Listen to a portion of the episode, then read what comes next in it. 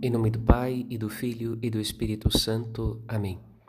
No caminho da palavra, nesta quarta-feira, somos convidados por Jesus a fazer parte de seu reino, de tal maneira que ele mesmo desvende os mistérios de Deus ao nosso entendimento, semeando a palavra e cuidando para que ela produza em nós os seus frutos.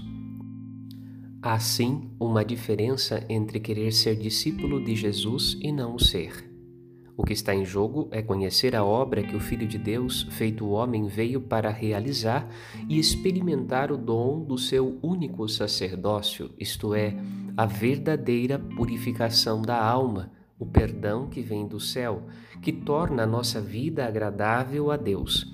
Jesus veio para ligar o céu e a terra num único hino de louvor ao Pai Rezemos ainda hoje pelo Papa Francisco, acometido de dores no nervo ciático, o Senhor o conserve, lhe dê vida e o torne feliz na terra, e não o entregue em poder de seus inimigos.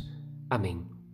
Uma semana de paz e de felicidade para você e sua família. Padre Rodolfo.